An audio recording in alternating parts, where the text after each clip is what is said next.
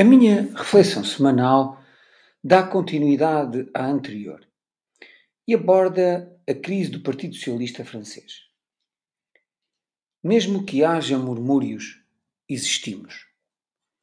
Esta frase, preferida por uma enfermeira de 80 anos, retirada de uma notícia que comentava os últimos resultados das eleições presidenciais francesas, é responsável por estimular o meu interesse em compreender a queda do Partido Socialista em França. A sinopse histórica do Partido Socialista francês, relevante para esta reflexão, cruza-se indubitavelmente com os dois períodos de governação e com as duas personalidades políticas que lideraram esses momentos. François Mitterrand, eleito líder do partido em 71, encarava a derrota do domínio gaulista como grande objetivo e contava com o Partido Comunista para o designo da aplicação de um programa socialista. A eleição de Mitterrand em 81 deu lugar a um mandato caracterizado por um elevado grau de intervencionismo, que simbolizava uma nova ordem na política francesa. As principais reformas incluíram nacionalizações dos principais bancos e grupos industriais, medidas de descentralização e alterações no sistema de proteção social.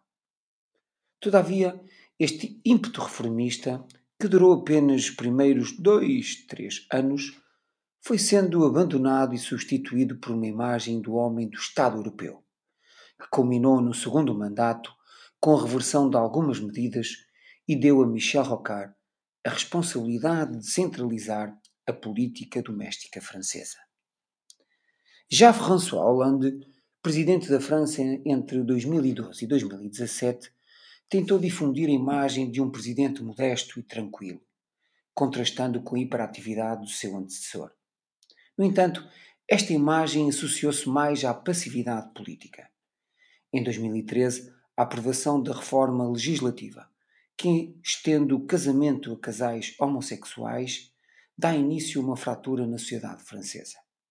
Não obstante, é a aplicabilidade de um programa de austeridade, uma deriva neoliberal que confirma a ruptura profunda no Partido Socialista de então.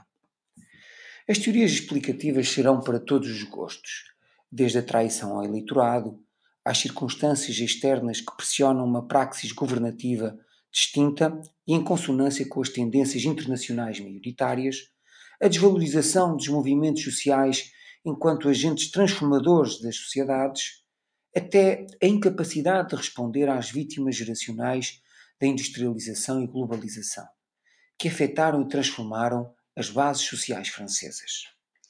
Contudo, a responsabilização da atual situação de irrelevância do Partido Socialista em França não será apenas do passado. Os novos protagonistas foram incapazes de articular as prementes exigências de temas como ambiente, segurança e imigração incorporá-las no seu discurso com a eficiência política necessária. A neutralidade ideológica remedeia o presente, mas poderá não ser a solução no futuro. A todos os ouvintes da Rádio Voz do Marão, o resto de uma boa semana.